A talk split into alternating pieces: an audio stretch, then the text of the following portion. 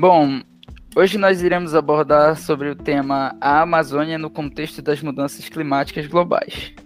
Bom, o termo mudança climática ou alteração climática refere-se à variação do clima em escala global ou de climas típicos regionais ao longo do tempo, afetando o equilíbrio de sistemas e ecossistemas já estabelecidos por muito tempo. Bom, essas variações elas dizem respeito à mudança de temperatura, precipitação, nebulosidade e outros fenômenos climáticos. Para falarmos disso melhor, trouxemos a nossa entrevistada, Deliane Vieira Penha de Oliveira. Ela é graduada em licenciatura plena em Ciências Biológicas pela Universidade Federal do Pará, campus de Santarém, em 2009, com mestrado em 2013 e doutorado em 2019 em Ciências Ambientais pela Universidade Federal do Oeste do Pará, a nossa FOPA. Atualmente é pós-doutoranda com bolsa financiada pelo Instituto Serra Pilheira e vinculada ao programa de pós-graduação em biodiversidade na UFOPA. Atualmente ela desenvolve pesquisa na área de ecofisiologia vegetal com enfoque em atributos funcionais hidráulicos. A nossa disciplina é de ecologia florestal. Nosso professor é o Rodrigo Faldini e os nossos discentes do meu grupo são Aderlito da Silva Peixoto, Alessandra Ferreira de Souza, Edivelton Araújo Siqueira, Marcos Daniel de Moura, eu, Thiago William e meu amigo Cojueno. Bom, a gente vai começar aqui, professora, lhe perguntando. A senhora poderia falar um pouco sobre as suas pesquisas na área de ecofisiologia vegetal e do que se trata detalhadamente essa área? Boa tarde. Boa tarde. Primeiro, eu queria agradecer o convite para participar desse projeto, que eu acho super legal. É, então, obrigada, né? Nós que agradecemos. Então, falando sobre a área é, da ecofisiologia vegetal, então, basicamente, ela é uma, uma área que, que tenta, é uma área interdisciplinar, que investiga mecanismos fisiológicos das plantas para entender questões ecológicas. Então, basicamente, como que uma planta interage com outra planta, como que uma planta ela re responde às condições é, ambientais que ela está inserida e como isso afeta o crescimento dela, como isso afeta o desenvolvimento dela a, e a, a distribuição dela no, no ambiente de modo geral. Então, basicamente, o que eu tenho feito ao longo desse tempo, no sentido de, de entender né, esses processos ecológicos através da fisiologia de planta, é, está relacionado às características hidráulicas é, de uso da água de modo geral, né? É, então, a gente tem tentado entender como que as espécies é, é, de árvores tropicais especialmente aqui da região amazônica, elas respondem ao ambiente é, em condição de maior precipitação e em condição de menor precipitação, quando chove menos e quando chove mais. É, e, e, e, o ambiente não é só chuva, né? Então a gente também tenta entender como que essas plantas elas respondem quando é, há um aumento de temperatura, quando há um aumento do déficit de pressão de vapor e, e a gente tem feito isso ao longo do, desses anos para exatamente tentar entender ou predizer o que, que pode acontecer com a vegetação num futuro iminente, né? É, é um futuro não tão futuro assim sim, em sim, relação às mudanças climáticas. Professora, a senhora poderia especificar o que são traços hidráulicos das plantas? Então, traços hidráulicos ou também atributos hidráulicos ou também características hidráulicas são basicamente características das plantas responsáveis pelo transporte de água e pelas trocas gasosas também entre a planta e a atmosfera. É, é, na, na, verdade, a relação, né? Solo, planta, não a relação, mas o contínuo. Solo, planta, atmosfera. Então, todos os, todas as características das plantas, é, morfológica, fisiológica, desde a raiz até a folha, relacionadas a esse contínuo de transporte hídrico, solo, é, que permeia a planta e depois a atmosfera, é, nós chamamos de atributos hidráulicos. Então, por exemplo, todo o sistema de vasos é, do xilema, que é por onde a, a água é transportada do solo para a planta, é, é o sistema hidráulico da planta. São atributos hidráulicos do xilema então, a gente pode medir, por exemplo, é, a, é, o comprimento do xilema, quantos vasos do xilema tem dentro da planta, se eles são gr é, grandes no sentido do diâmetro, se eles têm um diâmetro mais é, maior ou se eles têm um diâmetro menor. Todas essas características são atributos hidráulicos. A gente tem também os atributos hidráulicos da folha, propriedades hidráulicas é, da raiz, é, então, todas essas características que a gente consegue medir, que são importantes para esse processo, nós chamamos de atributos hidráulicos. Ah, professora, muito obrigado.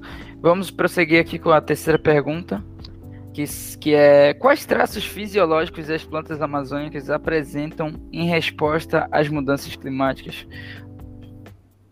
Bom, é, a gente primeiro que a gente sabe é, muito pouco, apesar dos avanços é, científicos em relação a, a, a, como a floresta amazônica ou as árvores né, respondem às mudanças climáticas. Sim, sim. É, mas uma coisa que a gente é, realmente não, não tem como dizer é que é, é, se esses atributos já são uma resposta às mudanças climáticas, né? Porque o processo de adaptação e de resposta né, a um determinado estresse é, é, permeia assim por uma, uma, uma escala de tempo muito longa, né?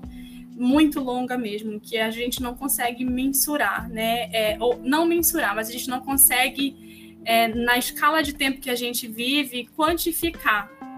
Sabe? Sim, e também por ser as plantas amazônicas, né? Falar Amazônia no geral, são várias plantas, ou seja, tem, podem ter vários mecanismos, né, professora? É, o que, que a gente consegue é, entender é como que elas respondem a esse ao momento que a gente a essa escala de tempo que a gente tem vivido e tentar predizer o que, que pode acontecer. Na verdade, essa pergunta que, que a gente tenta responder, né? O que, que vai acontecer com a vegetação diante de mudanças climáticas? Será que, que elas vão? Será que a floresta é resiliente? Ou seja, será que ela vai conseguir se manter da mesma forma que ela está hoje? Se houver um, um aumento ainda maior de temperatura, se houver uma redução drástica da precipitação, da condição de água no solo, é, quais, como que essas plantas irão responder? Isso a gente realmente não sabe, a gente está tentando investigar e a gente tem, para a gente tentar predizer isso, a gente tenta entender o que está acontecendo hoje. E o que, que a gente consegue entender hoje também ainda é muito limitado, mas a gente já tem algumas evidências, assim, do que, que de como essas de como a floresta responde. por exemplo, é, o nosso principal resultado de um, de um estudo que nós fizemos recentemente é que é, é, nós começamos a entender que a floresta ela não responde de uma forma homogênea né, às mesmas condições, mesmo elas estando, estando em, no mesmo, é, aquela comunidade vegetal estando no mesma, numa mesma área, né, a, a, as árvores que estão ali elas respondem de forma diferente e isso depende da altura delas, da posição que elas ocupam no extrato vertical da floresta. Então, é, dependendo de, do qual, né, se ela é muito alta se ela é muito baixa, ela, ela vai é, é, ter uma estratégia é, fisiológica diferente. Então, isso é muito importante, porque tratar a floresta como sendo homogênea, né, como se ela fosse responder exatamente igual ao mesmo, a, a, a, a um dado, a um determinado estresse, pode levar com que a gente tenha predições sobre o que vai acontecer com ela errada quando a gente entende que ela responde de forma diferente, que os grupos são diferentes, a gente já começa a tentar entender ou predizer o que pode acontecer com a floresta, se ela vai realmente colapsar ou não, ou se ela tem grupos, né, de árvores que são mais ou menos resistentes a, a um determinado estresse e que vai fazer com que ela possa permanecer determina, é, é, em determinadas condições. Então, por exemplo, por, exemplo, a gente entendeu é, é descobriu que as árvores que, que são mais baixas, elas são muito mais resistentes é, ao estresse hídrico. Né, elas têm atributos hidráulicos, né, elas têm propriedades hidráulicas que numa seca elas conseguem lidar relativamente bem. elas não sofrem esse efeito tão drástico de seca. Mas as árvores altas, elas, é, é, gente, elas têm um comportamento contrário, elas já são um pouco mais sensíveis a um estresse hídrico prolongado. Né? Então, o que a gente pode concluir, isso ao longo do tempo tem algumas evidências de outros trabalhos também mostrando, que as árvores altas elas são mais suscetíveis à mortalidade por falta de água. Então, se a gente pensar que no futuro vai ter menos chuvas em algumas áreas da Amazônia, é, esse grupo de árvore ele ele está mais suscetível a não prevalecer num futuro de, de mudanças climáticas. Entendido, professora. Muito boa explicação. Muito obrigado. Uh, vamos prosseguir para a quarta pergunta. Como essas mudanças climáticas elas interferem, professora, na biodiversidade do planeta? Uau! é. é depende. Bom, é, que a gente tem observado é que na maioria dos casos é, o efeito é negativo. Por exemplo, é, em culturas que, que são muito produtivas numa determinada faixa de temperatura, se aumenta a temperatura, essa produtividade cai. Né? E, e, isso eu falo do ponto de vista agrícola, por exemplo. Do ponto de vista da floresta, não é diferente. Então, se a gente tem um aumento muito grande de temperatura, aliás, muito alto né, de temperatura, algumas plantas elas podem chegar num limite de não conseguir fazer fotossíntese porque o aparato fotossintético da folha pode ser danificado. É, em relação aos animais, também tem um efeito muito grande, porque alguns animais, com o aumento de calor, eles tendem também a ter um efeito negativo no metabolismo deles, é, podendo também levar à mortalidade. Isso é muito, muito evidente em alguns, em alguns grupos, é, por exemplo, de anfíbios.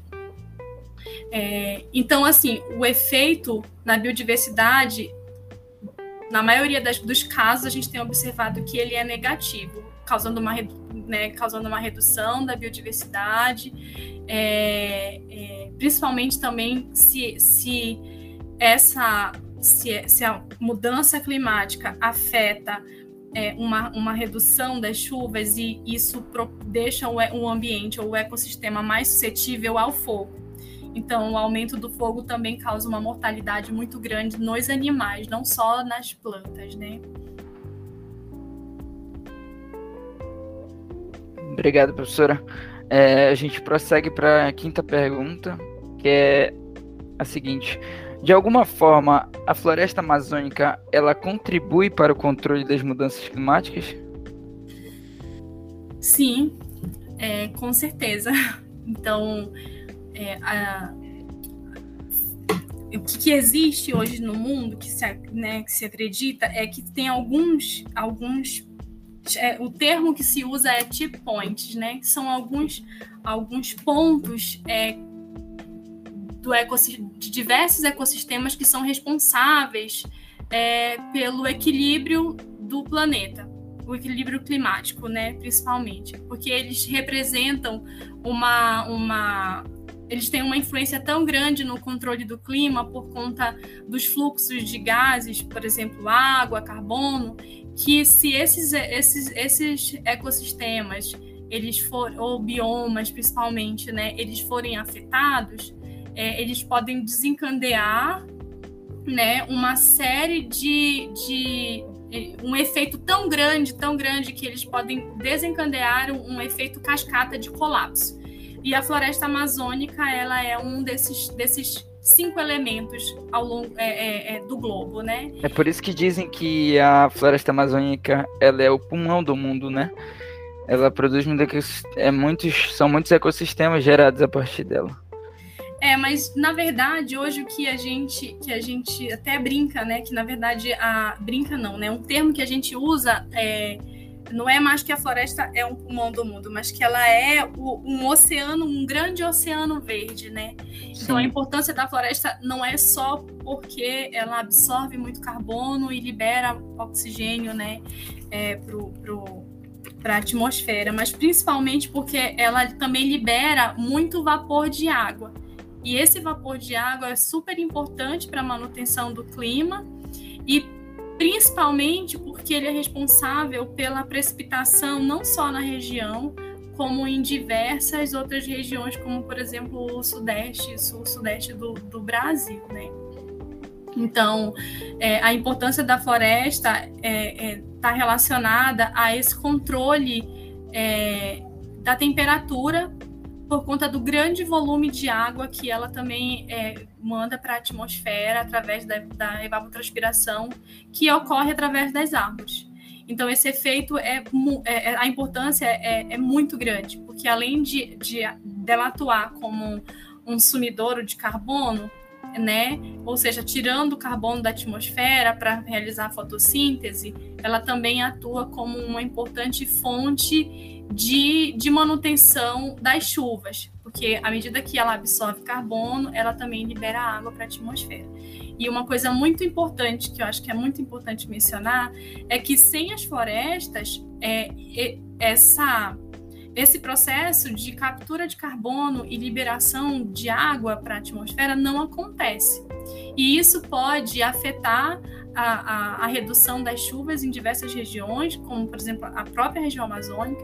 Isso pode, sem, sem a redução das chuvas e o aumento de uma floresta degradada, ela fica mais suscetível ao fogo. Então, percebe que é um efeito é, em cascata né? E que tem um, um grave efeito local, regional e global, porque a Amazônia ela tem esse efeito de, de, de, como eu falei, né? Ela é um, um dos, dos, cinco elementos responsáveis. Eu não, não, sei se é cinco ou nove, nossa, agora eu, eu, eu, eu fiquei confusa, mas são, são alguns elementos que, gente, que são chamados, né? De, de elementos chaves, assim, responsáveis por por regular o clima e, e, e as condições de equilíbrio no planeta. Entendido, professora. É, a gente vai prosseguir aqui para a sexta pergunta, professora, que é a seguinte: qual a importância da floresta amazônica no sequestro desse carbono e a, a manutenção dos ecossistemas? Pois é. Até então, um, recentemente a gente né, recebeu ah, uma notícia bastante preocupante através de um artigo que foi publicado numa revista internacional, né, que mostra que a Amazônia, até então a Amazônia era tido como, como eu falei anteriormente, né, um sumidouro, ou seja, uma, um, um, grande é, é, um, responsável pelo sequestro de carbono da atmosfera. E assim, o carbono é um dos, dos elementos, não é o único, mas é um dos elementos responsáveis pelo, pelo, pelo aumento do pelo aumento do, do responsáveis pelo aumento de temperatura, né? Então, o excesso de carbono na atmosfera ele pode causar um aumento da temperatura e potencializar as mudanças climáticas. É, e o que, que a gente, uma das coisas que a gente, nós, como cientistas, sempre militamos e sempre buscamos entender ao longo dos anos é que se a floresta amazônica ela atuava realmente como uma fonte importante de, de para sequestrar esse carbono da atmosfera e, e manter o equilíbrio do clima, né? E ao longo dos anos isso de fato foi mostrado que ela atuava como uma fonte, uma, um sumidouro, né? Uma fonte que absorvia carbono. E recentemente foi publicado um trabalho que a Amazônia, devido à intensa é, ao, ao, intenso desflorestamento e, as, e, e as, as, secas extremas e, e a intensa é, suscetibilidade ao fogo em algumas partes da Amazônia já tem mostrado que a Amazônia ela já também atua como uma fonte de carbono. Então isso é, é bastante preocupante porque a gente consegue observar com isso que, que primeiro que a importância da floresta, né? É, ela de fato é bastante importante para essa manutenção do clima, para a manutenção da biodiversidade, não só local como regional e global, e, e a não atenção a, a, esse clamor que os cientistas têm mostrado da importância da floresta tem, tá, começou a gerar essa, essa grave, esse grave resultado de que a Amazônia agora ela pode atuar também é, em algumas regiões como fonte de carbono, ou seja, ela ela pode também potencializar algo negativo em relação ao clima, mas não é a floresta em si, é, é o mau uso da floresta, né? É, é o mau serviço feito é, em relação ao uso dos recursos naturais, é a falta de controle, não é, é principalmente de, de é, realizado por, por ações antrópicas, né? Obrigado, professora. É, prosseguindo aqui para a sétima pergunta, é, árvores menores, professora, com DAP inferior a 30 centímetros, que usaram principalmente água do solo acima de um metro de profundidade, ao sofrer um estresse hídrico intenso e prolongado, elas podem passar a captar água mais profundas? Elas podem pegar as suas raízes, podem se aprofundar ainda mais para elas buscarem água?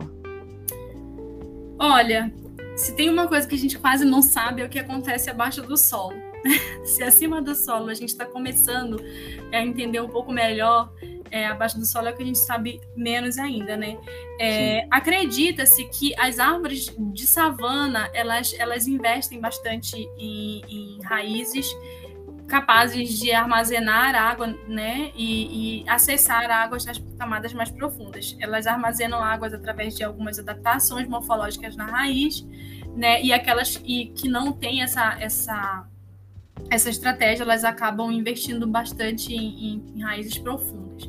É, eu realmente não sei te responder se uma planta, né, com essa característica já intrínseca de crescimento, ela consegue perceber, vou, personificar uma planta, né? Mas ela consegue perceber que ela está num estado de estresse hídrico e investir em raiz, né? É, porque isso já é um processo assim é, é, adaptativo ao longo de milhares de anos, então ela está ali naquele ambiente, então ela está é, é, adaptada àquele ambiente.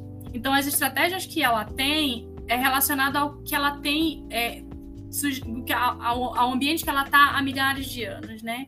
Então, se ela tem um, um, um, um crescimento de raiz que vai até 2 metros, é pouco provável, né? A gente não sabe, eu tô falando assim, com base né, em né, o que né, é uma hipótese, né? Sim, no pouco é que a gente provável conhece. que vá, a partir dali, investir em raízes para tentar alcançar as camadas mais profundas do solo. Provavelmente essa planta ela já tem uma série de, de atributos ou características para lidar com a seca quando ela não tiver água disponível na, na, até o comprimento das raízes dela.